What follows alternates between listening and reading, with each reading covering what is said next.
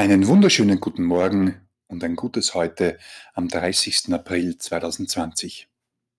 Seit einigen Wochen bekommen wir die Krone aufgesetzt.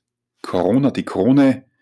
Nicht nur die Natur verändert sich, erblüht, erholt sich, auch wir Menschen haben oder hätten die Möglichkeit, diese Zeit, Auszeit zum Bewusstseinswandel zu nutzen, wieder aufzublühen uns zu besinnen, was ist für uns wesentlich und wie können wir Unwesentliches wieder trennen und loslassen.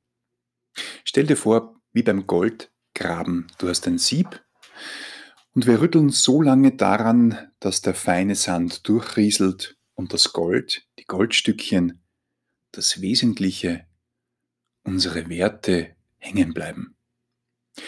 Wie kann das konkret funktionieren? Bereits im nächsten Podcast gibt es dazu die erste Übung. Bleib gespannt, bleib gesund, bleib wirksam. Dein Podcast Bert.